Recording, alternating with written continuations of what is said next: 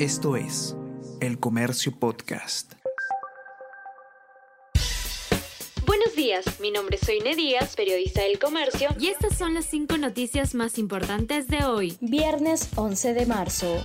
Abren investigación a los asesores del presidente Castillo. Fiscalía inicia pesquisas a Viberto Castillo, Jaime Hidrogo, Beder Camacho y otros cinco funcionarios por presunta organización criminal. Se recabará versión de ex primera ministra Mirta Vázquez y ex secretario de Palacio Carlos Jaico, que denunciaron un poder en paralelo se interpelará a los ministros de Salud y Justicia. Este miércoles 16, el ministro de Salud, Hernán Condori, se presentará ante el Pleno a las 9 de la mañana y responderá por su falta de idoneidad para el cargo. Tres horas después, el titular de Justicia, Idelfonso, responderá sobre 70 procesos por negligencia cuando fue procurador. Incluyen a Villaverde y a sobrino del mandatario en caso de lavado. El fiscal provincial Luz Taquire abrió investigación al empresario Samir Villaverde García, vinculado al presidente Pedro Castillo desde la campaña electoral, y al sobrino del mandatario Fray Vázquez Castillo por presunto delito de lavado de activos en agravio del Estado.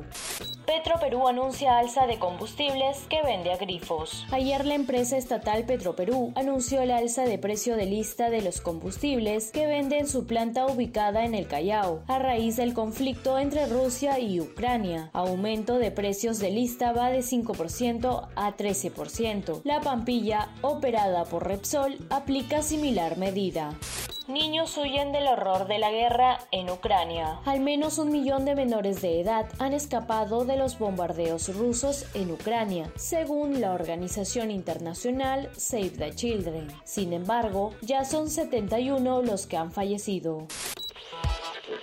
Hola a todos, ¿qué tal? ¿Cómo están? Eh, espero que estén comenzando su día de manera excelente. Yo soy Ariana Lira y hoy tenemos que hablar del debate presidencial.